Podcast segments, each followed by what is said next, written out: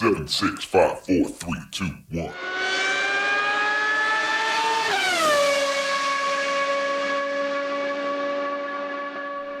Herzlich willkommen zu Formel Uno, dem Podcast mit Christian, ein spanischer Formel 1-Fan. Und mit Frank, einem deutschen Formel 1-Fan. Heute sprechen wir über den großen Preis der USA. Und bist du zufrieden mit dem Rennen?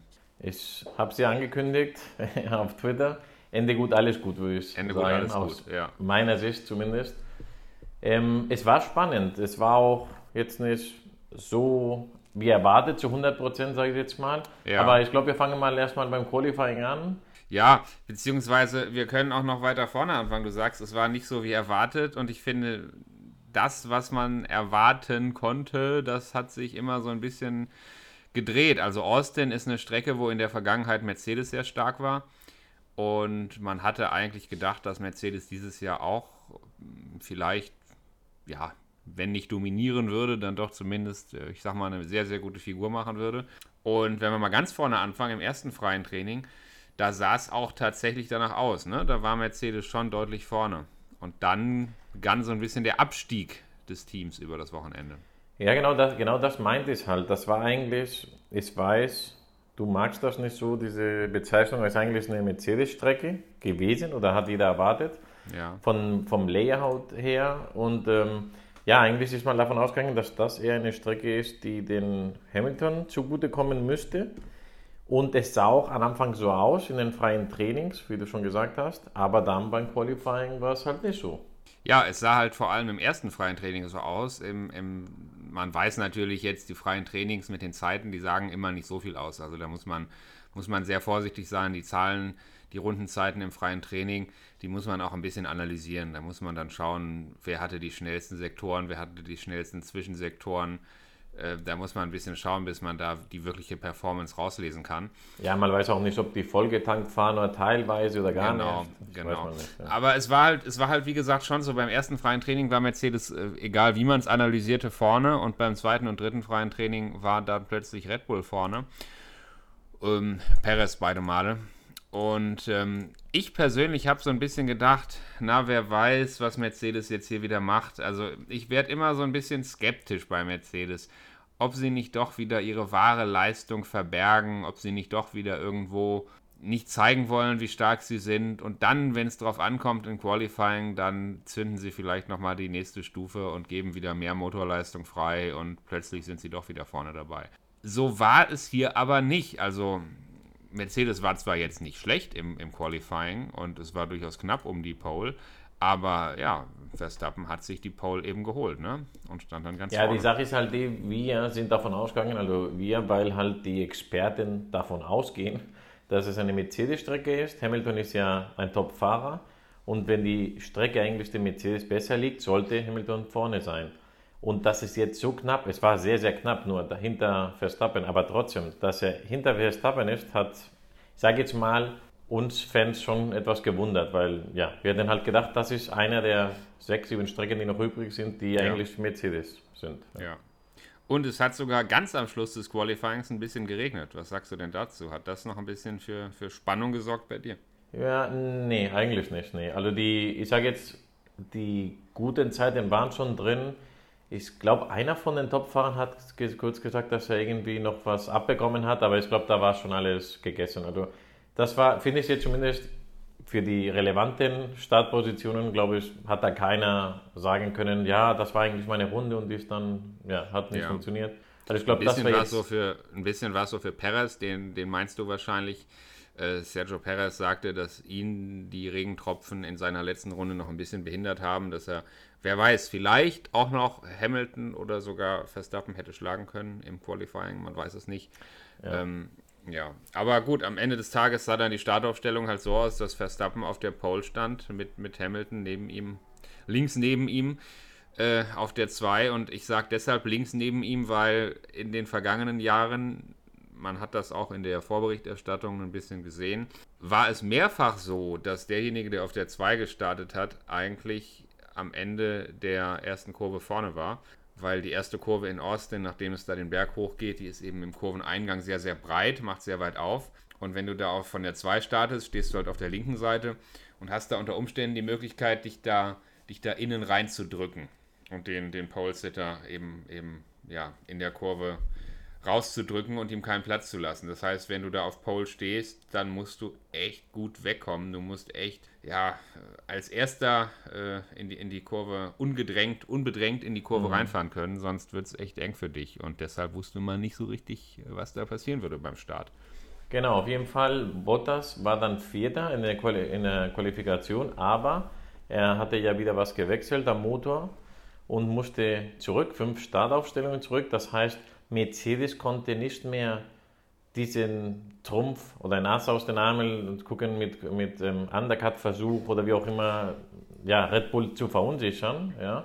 Aber Red Bull hatte diese Option. Red Bull hatte 1 und 3 und ähm, hat den Hamilton in der Mitte. Ich meine jetzt nach dem Qualifying.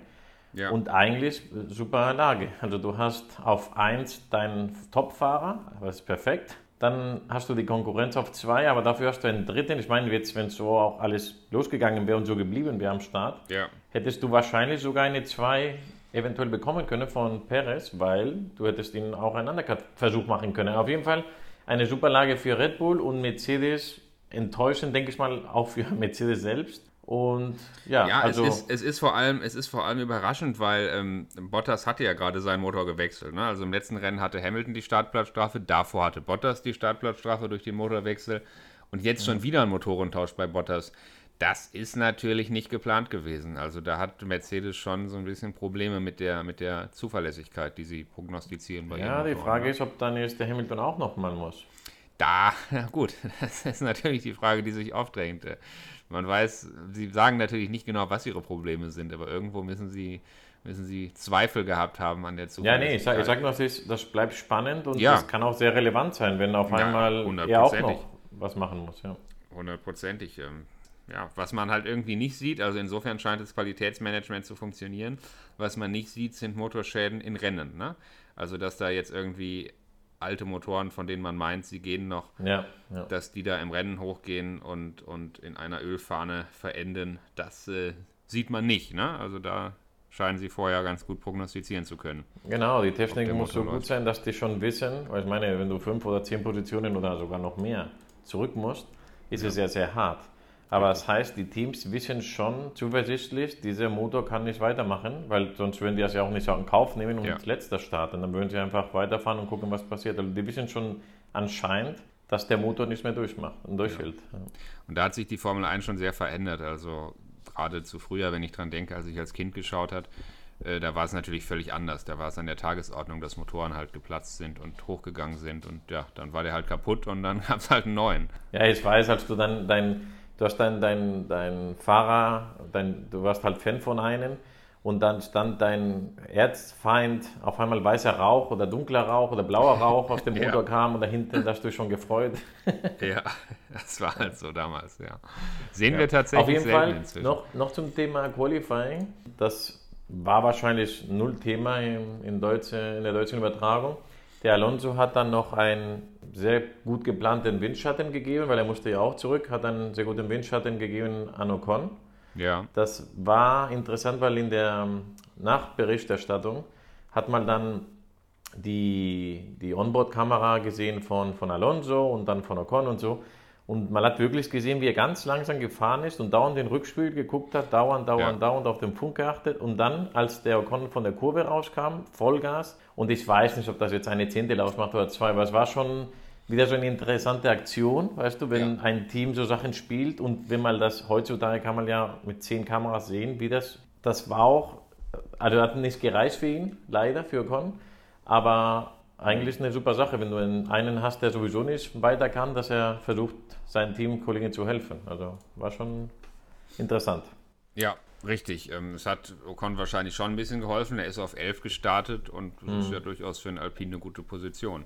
Ja, ja aber dann, dann kommen wir doch mal zum Rennen. Äh, ich habe es gerade schon gesagt, der, der auf der 2 startet, hat in Austin eine ganz gute Chance. Und dann gingen die Ampeln aus und Max Verstappen ist nicht so gut weggekommen und dann ist es genauso gekommen. Plötzlich war Hamilton in der ersten Kurve innen und am Ende der ersten Kurve vorne. Es war auch interessant, weil die haben auch analysiert die Reaktionszeit. Ich weiß nicht, ob das ähm, für alle Übertragungen waren. Und die waren praktisch gleich. Also Hamilton und, und Verstappen waren ich sage jetzt mal, der Unterschied kann es nicht gewesen sein.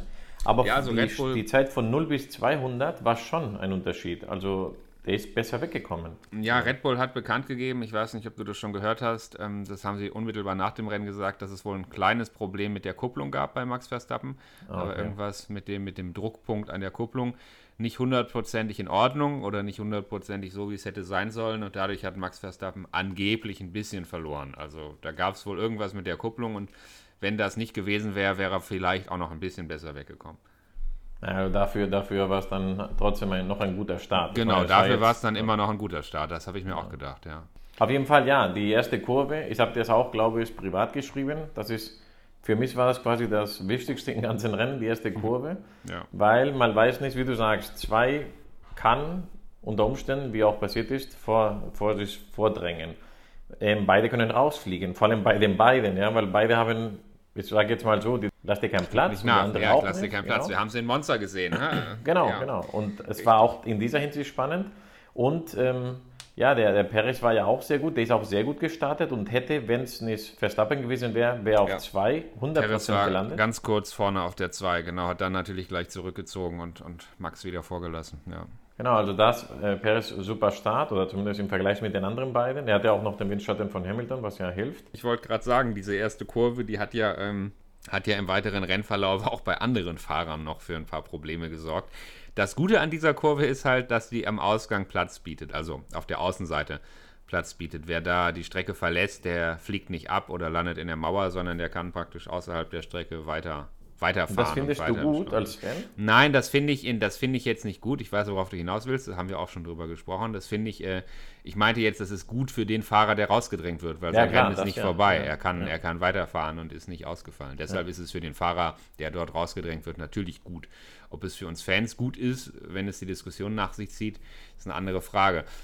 Können wir gleich noch drüber sprechen. Ja, weil derjenige, der ähm, in dieser besagten Kurve natürlich später noch für Diskussionen sorgen sollte, das ist halt Fernando Alonso.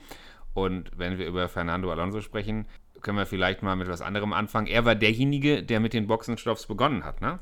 Er ist sehr, sehr früh in die Box gekommen. Ähm, ich meine, das war Runde 4, als er schon gestoppt hat und dann auf den harten Reifen gegangen ist. Und dann hat er relativ gute Rundenzeiten hingebracht auf dem harten Reifen. Und ich glaube, das hat die anderen Teams vielleicht so ein bisschen dazu getriggert, auch früh zu wechseln, oder? Wie hast du das gesehen? Ja, also er musste rein. Er konnte nicht vorbei. Ich weiß nicht mehr an wen, aber er ist hinter einen gefahren, der, wo er eigentlich schneller war, aber er kam nicht durch. Und deswegen ist er reingekommen. Er hatte halt keine andere Option, hinterher zu fahren und einfach versuchen, dann einen ganz weiten Undercut-Versuch zu machen. Also Ja. sehr viele Runden vorher. Ja, aber es ist schon extrem. Also ich meine, in der Runde 4 äh, für einen langen Undercut in die Box zu fahren und nach Runde 4 die Reifen zu wechseln, ist schon extrem langer Undercut. Also das sieht man jetzt nicht bei jedem Rennen. Nee, nee, aber du hast gesehen, dann kamen ganz schnell mehr, mehr Kollegen ins in Ja. Boxengasse. Also Ja. ja, und in Runde 10 kam eben Max Verstappen. Ne? Max Verstappen war immer nah dran an Hamilton, also Hamilton, Hamilton konnte sich null absetzen. Äh, Verstappen war, war immer knapp dahinter und in Runde 10 hat er dann eben den Undercut versucht. Das fand ich, das fand ich auch sehr interessant, weil ähm, Verstappen war ja besser im Qualifying. Verstappen war am Start, also er ist nicht so gut weggekommen, aber er war viel besser in den ersten Runden. Er ist hinter, normalerweise ja so, man kennt das, Hamilton fährt los, macht 4, 5, 8 Sekunden Platz, also ganz, also eine Runde immer Bestzeit, Bestzeit und am Ende gewinnt er mit ganz viel Ruhe und so. Aber da konnte der Verstappen, er konnte ähm, Verstappen nicht loswerden. Verstappen ist Ja. immer im, im, im DRS-Fenster geblieben. Da hat er auch dann DRS und er konnte halt nicht überholen, weil so überlegen war der Red Bull vielleicht doch nicht. Aber er konnte mit ihm spielen, mit ähm, Hamilton. Er hatte genug Pace, um dran zu bleiben. Und ähm, er hat versucht, mit seiner Fahrweise halt auch versucht, dass Hamilton seine Reifen kaputt fährt, weil er musste halt viel Gas geben und konnte nicht irgendwie Reifen sparen oder so, wie er halt gerne Ja. macht. Ja, wobei Und ich dann- auch Gedanken Ja. um, um Verstappens Reifen gemacht hat, denn die leiden natürlich auch, wenn du so eng hinter einem herfährst. Ne? Ja, das stimmt. Aber dann, als sie ähm, reingefahren sind und harte Reifen gemacht haben, im, im ersten ähm, Boxenstopp und quasi Ja. einen Undercut versucht haben, da hat man dann schon gesagt, okay, also wenn das dein Plan ist, zweimal zu halten, dann fahr sie kaputt und ähm, entweder überholst du, weil du schneller bist, oder du machst einen Undercut. Und es hat ja auch funktioniert. Es hat funktioniert. Ein bisschen gewundert hat mich, dass sie in Runde 12, also zwei Runden später, auch gleich Perez reingeholt haben. Ich hätte gedacht, dass man hier versucht, die Strategien ein bisschen zu splitten. Also nein, nein, nein, aber das, das ist, war ganz klar, weil, weil der Plan, und das hat beim ersten Boxenstopp auch funktioniert, war, du hast den Perez auf 3 und er macht quasi oder versucht einen Undercut zu machen gegen Hamilton, der auf 1 war. Aber war der Abstand nicht und zu groß? Hatte Perez nicht er, schon? Beim ersten schon... Pitstop nicht, beim zweiten schon. Beim zweiten auf jeden Fall, aber beim ersten nicht. Beim ersten hat er, ich weiß nicht mehr, seien wir mal 25 Sekunden, was, was mehr als genug war. Aber da du ja neue Reifen hast und dann machst du halt eine halbe Sekunde oder eine Sekunde schneller pro Runde als der erste, mhm. zwingst du den reinzukommen, auch wenn seine Strategie, die von Mercedes in diesem Fall gewesen wäre, nee, ich fahre jetzt weiter. Und das hat, das war genau was, was ich hinaus wollte. Red Bull hatte eine super Startaufstellung mit den zwei Fahrern da und beim ersten Stopp zumindest konnte er noch Druck machen, der Perez. Beim zweiten nicht mehr, können wir jetzt noch gleich ähm, drüber reden, aber beim ersten hat Perez quasi den Hamilton gezwungen reinzufahren, obwohl er es eigentlich nicht hätte machen müssen und vielleicht auch nicht geplant war und nicht gewollt. Mm, ja, okay. Ich habe das an der Stelle nicht so gesehen, dass Perez den Undercut auf, auf Hamilton versucht hat. Ich hätte gedacht, er hätte auch noch äh, hätte auch auf der Strecke ohne den Stop noch mehr Druck auf Hamilton ausüben können. Ähm, nee, nee, aber, aber war jetzt nicht meine, meine Meinung und die, und die von Verstappen auch nicht. Der hat ja im Funk, das war auch ganz lustig, weil da denkt man sich, ja, der, der muss unter Stress sein und der muss ja. gucken, dass er keine Fehler macht und da hat er sich schon Sorgen gemacht.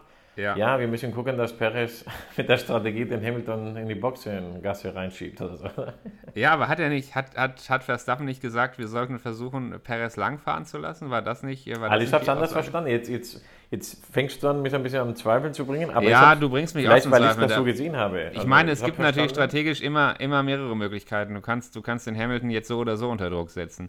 Aber ähm, wenn man es jetzt mal nicht, nicht tot analysiert, sondern ganz nüchtern betrachtet, dann ist es halt oft, ähm, oft von Vorteil in der Formel 1, seine, seine zwei Fahrer auf, auf eben verschiedenen Strategien zu belassen. Aber klar, natürlich, äh, Druck ausgeübt auf Hamilton haben sie hier auch, weil klar war, äh, wenn er jetzt vorne seine Rundenzeiten nicht verbessern kann und Perez die besseren Rundenzeiten fährt, dann klar, dann, dann, dann schließt sich irgendwann das Boxenstopp-Fenster für Hamilton. Aber so richtig lang haben sie ihn dann halt auch nicht fahren lassen. Ne? Also eine Runde nach, nach Perez kam dann eben Hamilton in, in Runde Aber ich sagte, das war deswegen, weil sonst wäre vielleicht noch riskant gewesen, dass, dass der Perez auch noch vorbeikommt oder kommen könnte. Ja. Du weißt auch nicht, dann kommt ein Boxenstopp, der dann schlecht läuft und zwei, drei Sekunden länger dauert und dann ist es passiert. Ja. Also ja, klar. die mussten rein und sich schützen, weil ist immer noch besser eine 2 als, ja, ja. als gar nichts. Ja, also. ja und, und genauso kam es dann eben auch. Ne? Dann war, war Hamilton wieder auf der 2 und zwar in relativ großem Abstand. Ne? Also dann waren es äh, über sechs Sekunden, die, die Hamilton Rückstand hatte auf Verstappen vorne. Aber dann ist es passiert, dass auf einmal war Mercedes viel, viel stärker. Also ja. mit den gelben, mit den Medium-Reifen war Verstappen ganz klar schneller, aber ganz ja. klar. Hat man ja gesehen, dass er dran geblieben ist und ohne Probleme. Aber dann war es komplett andersrum. Auf einmal war Hamilton viel, viel stärker. Ich meine, man, man spricht ja, dass er die, die Reifen gerne strapaziert und kaputt macht, weil er sie sehr hart rannimmt. Aber beim harten Reifen ist es halt wahrscheinlich perfekt, weil da passiert nichts. Da kommst du auch. Also er hat schon in den ersten Runden, hat man auch ganz schön gesehen, ist ja keine Bestzeiten gefahren wahrscheinlich das Thema, was du beim letzten Podcast angesprochen hast, erstmal die Einfahren quasi, ja. die Reifen.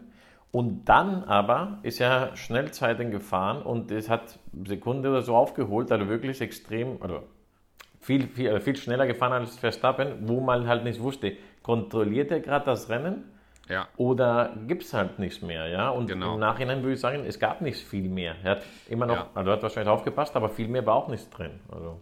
Ich glaube, dass, dass Verstappen im zweiten Stint auf den harten Reifen den Reifen am Anfang sehr hart rangenommen hat. So kam ja auch die 6,5 Sekunden Vorsprung auf Hamilton zustande, weil er aus der Box raus direkt relativ hart gepusht hat. Und ich denke, dass der Reifen gegen Ende des zweiten Stints von Verstappen einfach nicht mehr viel übrig hatte. Dann ist der Vorsprung auf Hamilton halt auf, auf circa zwei Sekunden abgeschmolzen und dann mussten sie halt wieder reinkommen. Ne? Also in dem Moment war aber glaubst du, ähm, das war der, das glaubst du wirklich, dass das der Grund war? Ich Weil denke ich schon, da, ja. Also ich glaube, die haben den Undercut-Versuch von Mercedes geguckt, dass sie es auf jeden Fall verhindern. Ja. Und im Nachhinein haben die es, wenn nicht optimal gemacht, eine Runde vor den geplanten Stopp von Hamilton gemacht. Und ich sag mal warum. weil der ist reingekommen, also den zweiten Stopp von Verstappen und halt bevor Hamilton überhaupt das versuchen konnte, ja, mit, der, mit dem Undercut. Ja? Aber Hamilton hat auf der Strecke aufgeholt. Hamilton hat aus 6,5 Sekunden Vorsprung ähm, äh, zwei Sekunden Vorsprung gemacht. Er hat, hat aufgeholt und ich glaube, dass die, die Reifen von Verstappen da am Ende seines zweiten Stints halt relativ schlecht waren. Das glaube ich schon. Aber weißt du, was auch sein kann? Ist das nicht dieses, was machen die Rennfahrer, bevor sie die Reifen wechseln? Die fahren die kaputt. Na klar. Und vielleicht Hamilton hat er gesagt, du, ich fahre jetzt ein, zwei Runden die kaputt und dann komme ich rein. Ja. Und ich finde, das hat, also Red Bull hat, es war auch natürlich Glück, aber optimal gelöst. Und ich, ich erkläre jetzt mal meinen mein Gedanke, weil da habe ich mir schon danach sogar gezählt, die Runden. Hm. Als ähm, Verstappen reingekommen ist, hat mal den Hamilton gesagt, also Hamilton hat gesagt, ja, meine Reifen sind noch okay, fahren wir weiter. Und dann hat man ihm über Funk gesagt, Target plus 6. Ja. ja? Und dann habe ich angefangen zu zählen. Ja? Wann ist Verstappen reingekommen und die Runden gezählt. Ja? Und dann hat man ihm nochmal über Funk gesagt, Target plus 6 oder sogar 7. Ja? Ja. Und, äh, und Hamilton ist exakt acht Runden nach Verstappen reingekommen. Das Ja. heißt für mich, der hat den perfekten, äh, Red Bull hat perfekt einen Undercut gecovert, weil entweder war es dieselbe Runde oder die Runde danach, das wären diese plus 6, plus 7 gewesen Ja. und die hätten einen Undercut-Versuch gegen Red Bull gehabt. Und wer weiß, wie das rausgegangen wäre, vor allem mit Richtig. einem harten Reifen, Ja. der besser im Mercedes gelegen hat. Ganz genau. Ja. Also Ja. perfekt. Also deswegen, wo Da du sagst, recht. ja, die mussten rein und so, ich weiß es nicht. Aber das war eigentlich, als ob die ge- gewusst hätten, die wissen ja ungefähr, wann die reinkommen, die, die, Ja. die Zeit, also die, die Runden wann ungefähr. Aber du musst halt es riskieren und halt früher rein, was die auch gemacht haben, als geplant, weil sonst kann der andere das Gleiche machen. Ja. Ja klar, aber das widerspricht sich ja nicht. Ne? Also was du sagst, da gebe ich dir absolut recht. Das, das habe ich auch so gesehen. Ähm, der, der Stop war schon super getimed, weil man, genau wie du erklärt hast, den Undercut von Hamilton damit abgewehrt hat. Aber gleichzeitig war es auch nötig. Also es, es, es gilt beides. Es war, Ja, ja. In dem Ja. Moment war es eine gute Strategie, aber der Reifen war halt auch fertig. Und ne? Ja, aber guck mal, wenn, wenn er zwei Runden, sage ich jetzt mal, zwei Runden länger geblieben wäre, ja, dann wäre. Hamilton immer noch nicht vorbei, aber wäre so nahe gekommen, dass vielleicht ein Undercut funktioniert hätte. Und dann richtig, hat er der auch noch, Undercut war, war super gefährlich in dem Moment, gerade weil und dann, und dann noch mit Reifen, die, Genau. die auch noch besser sind für Mercedes. Also eigentlich wäre das das eventuelle Ende gewesen für einen Sieg und das hat bis, also bis zum Schluss war es extrem spannend, aber das hat den Sieg am Ende für Verstappen bedeutet. Diese Ja, es war aber halt, es war aber halt gleichzeitig, also ich stimme dir in allem zu, was du gesagt hast, aber es war gleichzeitig auch ein Risiko, weil es eben bedeutet hat, dass der dritte Stint, der letzte Stint echt lang werden würde. Ne? ja. Und da, und das hat Verstappen dann wieder gut gemacht. Ähm, Im letzten Stint hat er dann eben deutlich besser auf die Reifen aufgepasst als im zweiten Stint. Also im zweiten Stint waren die Reifen sehr schnell sehr fertig. Und im dritten Stint war ihm klar, die müssen jetzt lange halten. Und man hatte ja zu dem Zeitpunkt auch, man lernt ja auch im Rennen, man lernt natürlich in den Trainings, man lernt im Qualifying, aber als Team lernst du ja auch im Rennen, wie du jetzt mit den Reifen umzugehen hast und welche Reifen wie geht. Und ähm, an der Stelle wussten sie einfach, wie sie jetzt mit dem, mit dem harten Reifen umgehen müssen. Und, und dass, er, dass er lange halten muss. Und, und da war Verstappen dann so ein bisschen der Reifenflüsterer. Und da habe ich dann auch an den Rundenzeiten, ich meine, Hamilton ist ja dann wieder rangekommen im letzten Stint. Und ich habe zwischenzeitlich gedacht, der kann das Ding jetzt wirklich gewinnen. Weil ich habe wirklich gedacht, Ich auch. ich habe wirklich gedacht, okay, Red Bull hat sich jetzt gut gecovert gegen den Undercut und so und sind vorne geblieben, alles gut, strategisch alles richtig gemacht, aber eben mit dem Nachteil, dass der letzte Stint sehr lang werden würde, gegen einen Mercedes, der jetzt auf jüngeren Reifen deutlich aufholt. Und da habe ich gedacht, das wird jetzt echt hart für Verstappen, das Ding noch zu gewinnen. Und ähm, am Ende sah es gar nicht so hart aus. Also am Ende muss man sagen, hatte Verstappen dann doch noch ein paar Reserven und, und Hamilton ist zwar rangekommen, aber das Rennen war dann, wie es oft so ist, am Ende zu kurz für ihn. Die entscheidenden Runden zu kurz, um noch, um noch vorbeizufahren. Ja, ich bin auch der Meinung wie du. Da hat der Verstappen erstmal wahrscheinlich die Reifen geschont, wenn man das so sagen kann, bei diesen Geschwindigkeiten, aber halt nicht diese ganze, die ganze Power gegeben immer. Und sich diese etwas, etwa eine kleine Reserve, weil viel war auch nicht mehr zu holen, halt dann für den Schluss. Am Schluss hat er ja auch noch persönliche Bestzeiten gefahren, der, der Verstappen. Also er, er ist schon im dritten Stint langsam, also langsam gefahren, ja, verstehst mich schon. Also hat schon mit Vorsicht gefahren und ähm, ja, und ich glaube, das hat auch ein bisschen dieses, ja, guck mal, Hamilton holt eine Sekunde auf pro Runde oder zwei und so, das ist das Ende. Das war wahrscheinlich eine Mischung zwischen, natürlich, Hamilton war bessere Reifen, Reifen, die ihn besser liegen auch noch und hochmotiviert.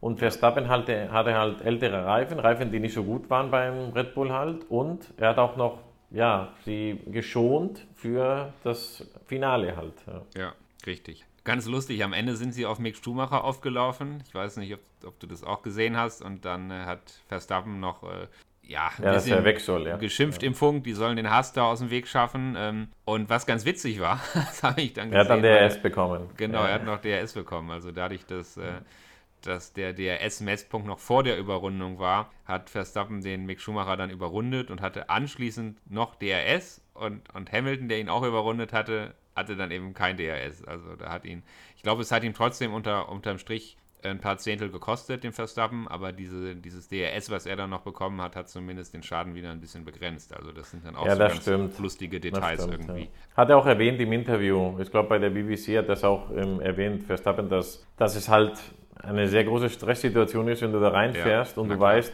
der, du weißt auch nicht, wo er jetzt Platz lässt oder wo er jetzt zur Seite geht, ob er zur Seite geht. Und du hast hinten, es war jetzt, ich glaube, knapp über eine Sekunde war er nur hinten, der Hamilton. Also wenn Richtig. da mal ein kurzer Bremser ist, weil der falsch ähm, in die falsche Richtung geht, der, der, der überrundete, dann gibt es Ärger. Ja. ja. genau so ist es. Ähm, apropos Haas, ähm, Mick Schumacher ist jetzt gar kein schlechtes Rennen gefahren, aber was, was schon irgendwo heftig war, ähm, ist wieder Nikita Mazepin. Ne? Also der war irgendwie an diesem Wochenende, wenn du mich fragst, wirklich nochmal auch für seine Verhältnisse besonders schlecht unterwegs, oder? Also, wenn ich ehrlich bin, mir ist überhaupt nichts aufgefallen. Also nichts, Neues von ihm. naja, gut, aber genau? hast, du mal auf, hast du mal auf die Zeiten geguckt? Also, ähm, Nee, wenn ich ehrlich bin, nicht. Nee. Gut, ich habe das zwischendurch mal ein bisschen getan und ähm, naja, er hatte am Ende äh, fast anderthalb Minuten Rückstand äh, auf Schumacher, also auf seinen Teamkollegen. Auf den Kollegen ist schon hart, ja. ja. Fast anderthalb, fast anderthalb Minuten. Also es waren, wenn du es genau wissen willst, eine Minute Aber was, was ich gerade bewiesen habe, und was ich gerade bewiesen habe, ist, wie unfair und wie schade es ist, wenn man ein schlechtes Auto hat, jetzt wie der Schuhmacher, und keinen auf ihn so richtig achtet. Ich meine, du hast vielleicht was persönlich, persönliches Interesse oder halt wie auch immer, ja.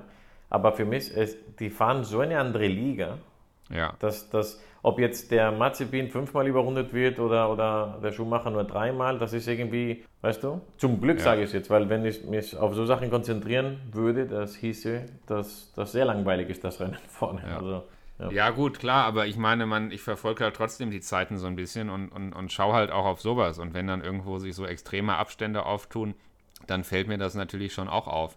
Und bei Mazepin war es halt so, ähm, das habe ich auch kurz getwittert, schon im Qualifying, der hat es kaum geschafft, eine Runde hinzubringen, die nicht gestrichen wurde im Qualifying, im Q1. Und es war, mhm. es war, es war kurz davor, also er hatte nur eine gezeitete Runde im Q1, die nicht gestrichen wurde. In FP3 sah es genauso aus. Da hat er auch, ich weiß gar nicht, ob er überhaupt eine gezeitete Runde zustande bekommen hat. Und ähm, wenn, ich habe mich gefragt, ich habe noch keine genaue Antwort. Es gab mal diese 107%-Regel in der Formel 1. Das heißt, ja. du musst, ähm, du musst darfst maximal 107 Prozent der Rundenzeit des am schnellsten Qualifizierten haben, sonst hast du dich nicht qualifiziert. Normalerweise ist das kein Thema, das schafft man, auch ein Haas schafft das. Aber wenn du natürlich keine gezeitete Runde zustande bringst, hm, ich weiß nicht, wie es dann gewesen wäre. Dann hätte er sich vielleicht gar nicht qualifiziert, hätte nicht starten können oder der, der, oder der Renndirektor hätte dann irgendwie anders entscheiden müssen. Aber ähm, ja, das ist schon interessant. Also, ich meine, wir sind jetzt auch nicht mehr ganz am Saisonbeginn. Wir sind schon eher am Ende der Saison, wo auch die Neulinge schon ein bisschen Erfahrung gesammelt haben. Und ich finde es schon ein bisschen erschreckend, wie unkonstant Mazepin fährt und wie, wie groß seine Probleme sind, die er offensichtlich echt noch hat im Haas. Ja. Naja, wir haben es gerade schon zwei, dreimal angesprochen und jetzt müssen wir halt echt nochmal drüber reden. Äh, dein spezieller Freund Alonso hat sich einen netten Kampf geleistet in diesen Rennen gegen die, gegen die Alfa Romeo. Äh, wie hast du das gesehen? Oder gegen die FIA. Ja, oder gegen die FIA, das stimmt. Aber vielleicht auch gegen seine eigene Reputation. Ich weiß es nicht, weil ich sehe das in diesem Fall auf jeden Fall anders wie du, denke ich. ich habe das, äh, es ist ja bei Alonso, wenn er was macht, in spanischen Fernsehen wird es ja sofort gesehen und besprochen, ja. Und da war das Thema erstmal mit Raikkonen. Der hatte dann einen Überholungskampfversuch und Raikkonen ist außerhalb der Strecke, hat ihn überholt am. Er hat nicht direkt dort überholt, aber hat sich dadurch den, Vor also den Vorsprung oder die Power noch geholt außerhalb der Strecke und ihn dann zu überholen. Ja. Und Alonso, also ich erzähle es nochmal, falls jemand das nicht gesehen hat, weil das vielleicht wie mit Mick Schumacher ein Deutscher nicht so wichtig war, obwohl das kam dann doch in der... Nein, in nein, der, das, das, das hat man schon gesehen. Ich glaube, das hat auch jeder unserer Zuhörer gesehen, aber ja. Ja, das hat dann, hat er sich dann beschwert und für Alonso war es ganz klar, dass, ähm, da musste man auch nichts diskutieren, er war außerhalb der, der Strecke mit den vier Reifen, hat auch noch sich dadurch einen Vorteil ähm, erfahren oder, und er musste, also laut seiner Meinung, musste die die Position zurückgegeben werden von Räikkönen. Ja? Das war die Meinung von Alonso. Wie Ja. hast du das gesehen? Ja, ich habe es anders gesehen. Ähm, es war ein Zweikampf zwischen Alonso und Raikkonen. Ähm, Raikkonen war außen, Alonso hat Raikkonen von der Strecke gedrückt, was aber jetzt kein Vergehen ist. Das darf er ja als jemand, der die Kurve, der, der die Kurve Innenseite hat. Er darf ihn ja nach außen drücken. Aber Raikkonen war mit, ähm, war mit den inneren Reifen noch auf dem Curb. Also Raikkonen war jetzt nicht so außerhalb der Strecke, wie man das meinen könnte, so wie du das jetzt erzählt hast, dass er irgendwie meterweit äh, im Auslaufstreifen gefahren wäre, sondern Raikkonens Reifen haben den Curb noch berührt und es war ein Zweikampf. Es war ein, ein Versuch eines Überholmanövers, bei dem Raikkonen außen war. Aber meiner Meinung nach war es kein klares Überholen außerhalb der Strecke. Es war grenzwertig und ich glaube, dass man so oder so entscheiden kann. Ich glaube auch, dass es wieder ein Problem ist, wenn es nicht klar ist, weil, haben wir auch schon gesagt, wenn da eine Mauer ist oder ein Kiesbett, dann ist es eindeutig, ja. Aber in dem Moment, wo einfach hinter dem Curb noch eine weitere asphaltierte Zone kommt, wo du fahren kannst, dann muss halt klar definiert sein, was ist erlaubt und was ist nicht erlaubt. Und mal sind es die Curbs und mal ist es irgendeine eingemalte Aber, das, Linie. aber Frank, Und- ich, ich finde, am Ende, am Ende müssen wir Fans, oder du in diesem Ja. Fall, die nicht geregelte Situation von der FIA irgendwie gerechtfertigen oder, oder Ja. irgendwie zu, Aber zu wenn ich, erklären. Das, wenn, das ich, kann nicht wenn ich sein. diese Regeln Die nicht kenne, Strecke- wenn ich, wenn ich diese Regeln als Fan nicht kenne und wenn ich nicht genau weiß, welche Linie zählt jetzt und welcher Curb zählt jetzt und bis wohin darf man noch fahren und wenn ich einfach nur diese Szene betrachte, diesen Zweikampf zwischen Raikkonen und Alonso, wo Raikkonen, wie gesagt, noch die Curbs berührt und es ein Zweikampf innerhalb der Kurve ist, dann würde ich vom Zuschauen als Fan sagen, das ist ein normales Überholmanöver. Und wenn Raikkonen hinterher die Nase vorne hat, hat er die Nase vorne. Also da sehe ich, aus meiner Sicht sehe ich da nicht, warum, das, warum er die Position zurückgeben sollte. Also ich, bevor, ich, bevor wir zum zweiten Teil kommen von Alonso, was finde ich halt, dass noch das Lustige war für, von, also von meiner Ansicht her.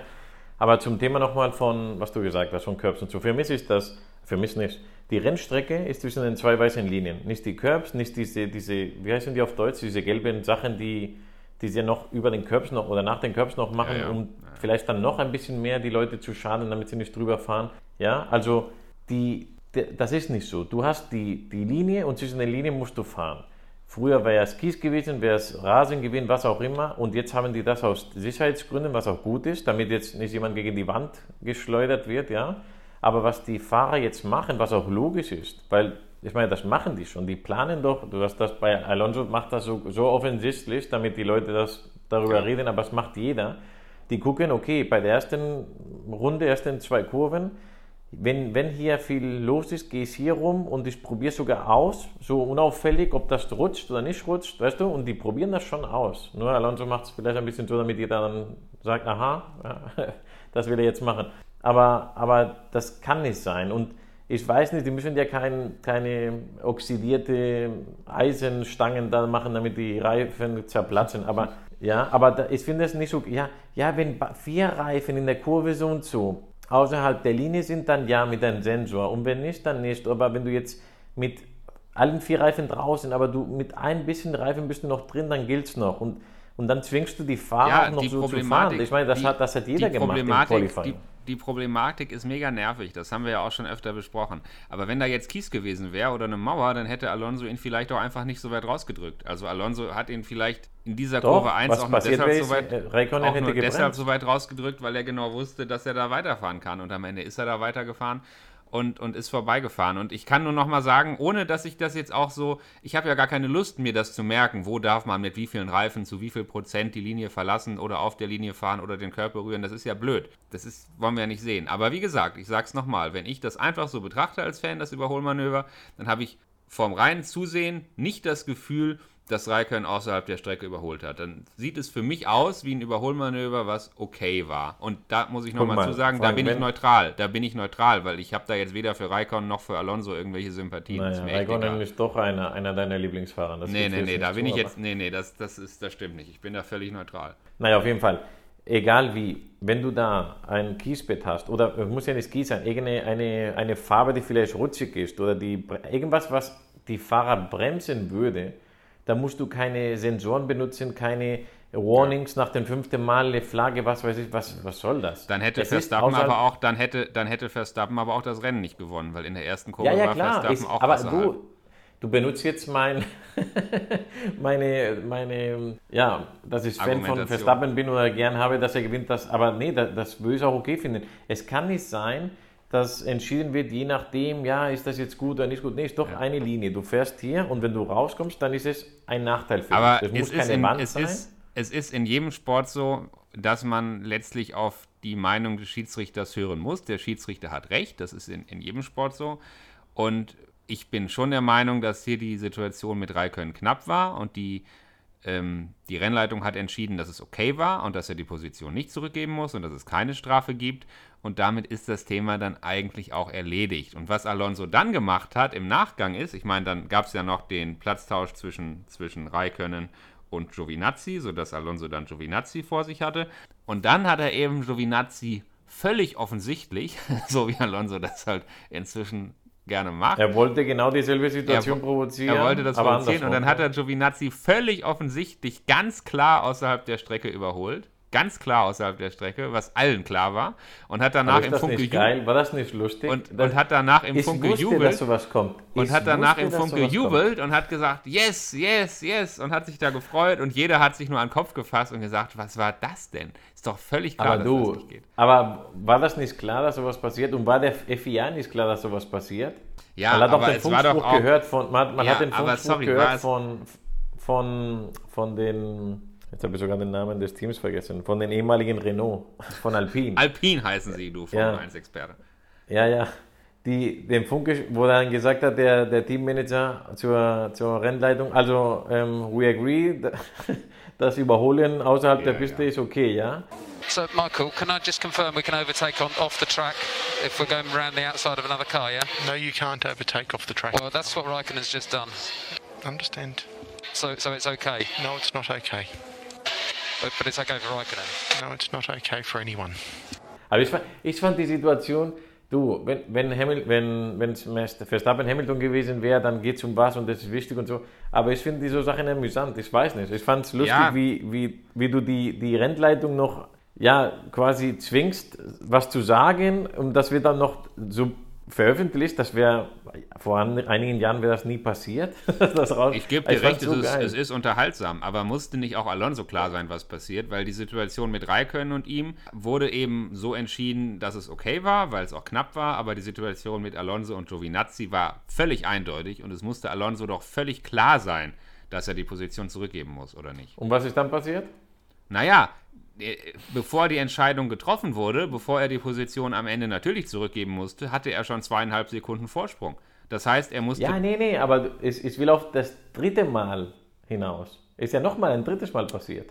Ja, aber ich möchte erstmal dabei bleiben. Alonso musste, musste deutlich vom Gas gehen, musste seine zweieinhalb Sekunden Vorsprung aufgeben, um ihn wieder vorbeizulassen. Mhm. Hat sich also an der Stelle in seinem eigenen Rennen eigentlich komplett ins eigene Fleisch geschnitten und geschadet. Das war ihm egal. In die Punkte wäre sowieso nicht gekommen. Das war ihm egal. Ja. Also ich fand es fand amüsant. Und dann hat er ihn halt überholen lassen. Und dann hat er nochmal einen, einen Überholversuch gemacht und dann hat er wirklich Raikkonen-Methode gemacht. Also wirklich so, dass dann. Und dann am Ende musste er. musste er doch überholen lassen, der, sag Giovinazzi. mal, der Giovinazzi.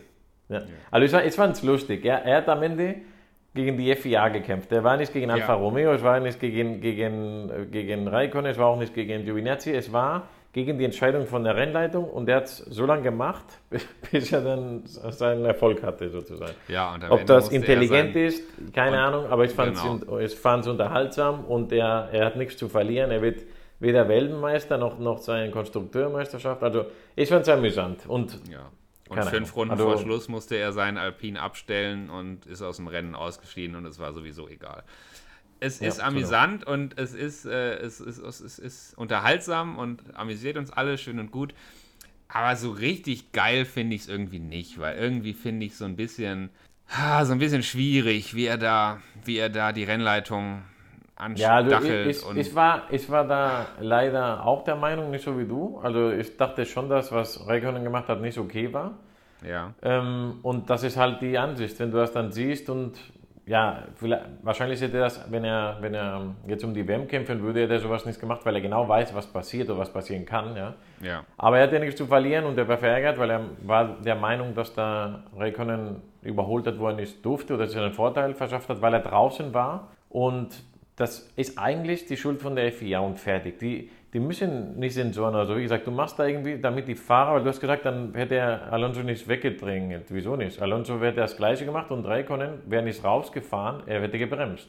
Und dasselbe Ja, gilt für aber alle wenn er, Fahrer. schon, wenn ja? er schon Also- daneben ist, dann gibt es in dem Moment unter Umständen die Berührung oder halt den Crash. Und wenn, wenn Raikkonen in dem Moment auf ein Kiesbett gerät oder so, dann, dann kann auch das Auto unruhig werden und dann, dann bricht er am Ende noch aus und trifft Alonso. Also das ist halt auch, Ja, Du hast ja auch nicht aber vergessen- Du, dann, dann, sollen die, dann müssen die halt die Kurven noch breiter machen, damit, damit die ganze, die ganze Strecke ist dann die, die Rennstrecke. Also das ist, ich finde es nicht schön und das hat, in diesem Fall war es jetzt, ähm, Alonso hat es halt lustig gemacht, finde ich, die dreimal. Aber das ist so eine Sache, die ärgert wahrscheinlich jeden Fahrer. Das hat, ähm, was war auch, das war auch so eine Situation mit, mit Sainz, also ich will jetzt nicht noch länger machen, aber der hatte auch dann, er wurde er hat jemand außen überholt oder so und hat dann den falschen Fahrer die, die, die Position ja, übergeben. das war Dann relativ am Anfang. Das war relativ am Anfang. Dann gab es noch eine ziemliche Verwirrung. Sainz hatte mit beiden McLaren gekämpft, Ja. ähm, also mit, mit Ricciardo und mit Lando Norris.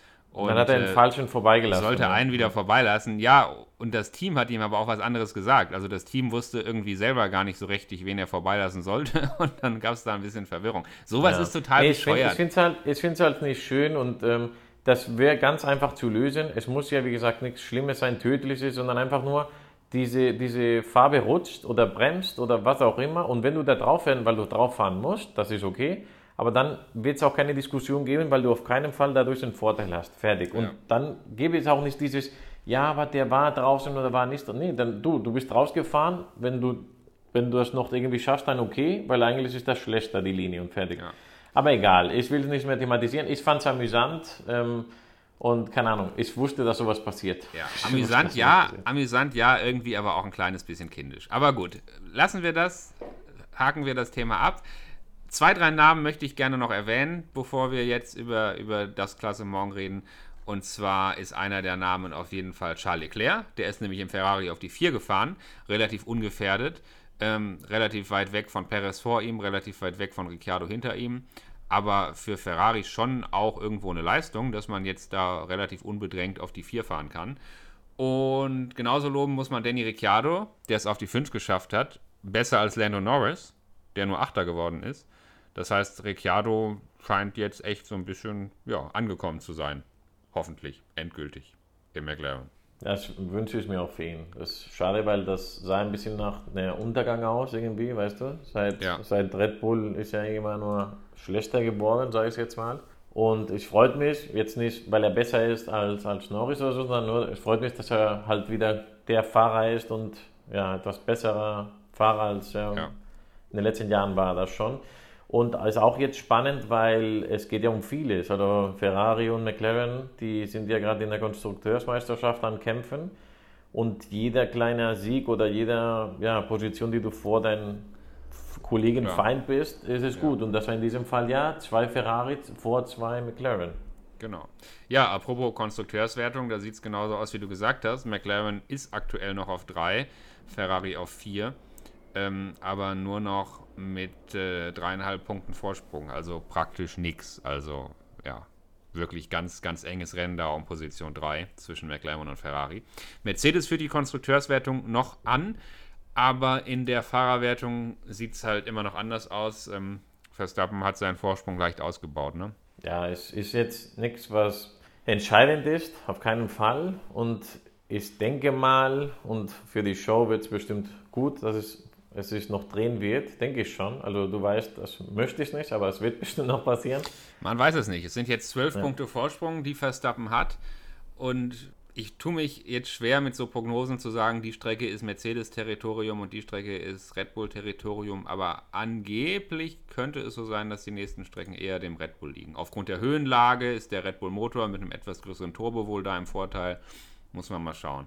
Ja, ich glaube, das hat nur bewiesen, die Strecke dieses Wochenende, dass alle diese Sachen nichts bedeuten im Endeffekt und das auch anders kommen kann, was auch gut ist für die Show, damit man nicht sagt, okay, jetzt nächstes Rennen ist auf jeden Fall Mercedes und das nächste ist auf jeden Fall genau. Red Bull und deswegen ja. weiß ich, der wird Weltmeister. Also. Ja, und selbst wenn du theoretisch einen Vorteil hast, du musst immer noch die Abstimmung treffen. Ne? Du kannst auch auf einer Strecke, wo du vielleicht einen Vorteil hast, wenn du die Abstimmung nicht triffst und Probleme hast und dann kann es auch da knapp werden. Und knapp ist es auf jeden Fall. Und dann noch eine Sache, eine Sache zum Thema ähm, Meisterschaft. Was ich auch interessant finde und wieder nicht so gut für Bottas bedeutet, es sieht so aus, dass Perez den Bottas noch kriegt.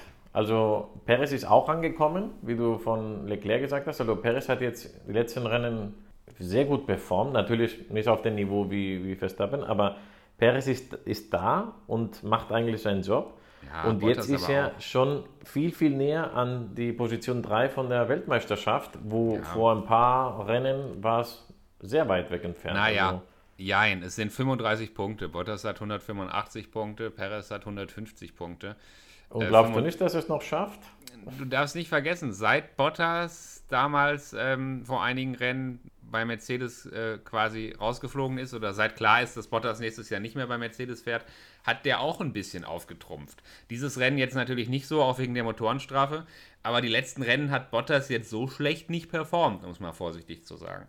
Ähm, also kann passieren, kann passieren, mhm. aber 35 Punkte sind schon noch eine Menge Holz. Also, wenn ich jetzt einen halt Tipp abgeben wichtig, würde, halt wenn ich einen Tipp abgeben würde, würde ich sagen, Bottas, Bottas bleibt auf der 3. Also, ich weiß es nicht, wahrscheinlich passiert sowas, aber dass, dass die Möglichkeit besteht, das war vor, ich sage jetzt mal, sechs Rennen, hätte keiner gedacht, ganz am Anfang der Saison, da hätte keiner ja. gedacht, dass das passiert und ist natürlich sehr, sehr wichtig für, für Mercedes bzw. Red Bull, weil es geht um sehr viel Kohle und ja, wenn ein Verstappen kann nicht allein die Konstrukteursmeisterschaft gewinnen, das geht nicht, vor allem weil, weil, weil der Hamilton so nah dran ist. Also da muss der Perez oder der Bottas dazu beitragen ja, und helfen, sonst wird es nichts. Ja. So ist es, die müssen absolut liefern. Wir werden es sehen. Weiter geht es am 7. November, also jetzt in knapp zwei Wochen, dann in Mexiko. Heimrennen für Perez. Da freue ich mich und da äh, bin ich gespannt, ob der Ricciardo wieder die Show macht mit den, seinem Akzent, ob er dann anfängt mit Mexikanisch zu reden oder so. Ja, ich muss sagen, dieses ganze Texas, äh, die ganze Texas-Folklore war mir fast ein bisschen viel, aber auch das ist ja unterhaltsam. Gut, Christian, wir hören uns in zwei Wochen. So machen wir es. Ich freue mich schon. Mach's gut, Frank. Mach's gut, ciao. Ciao.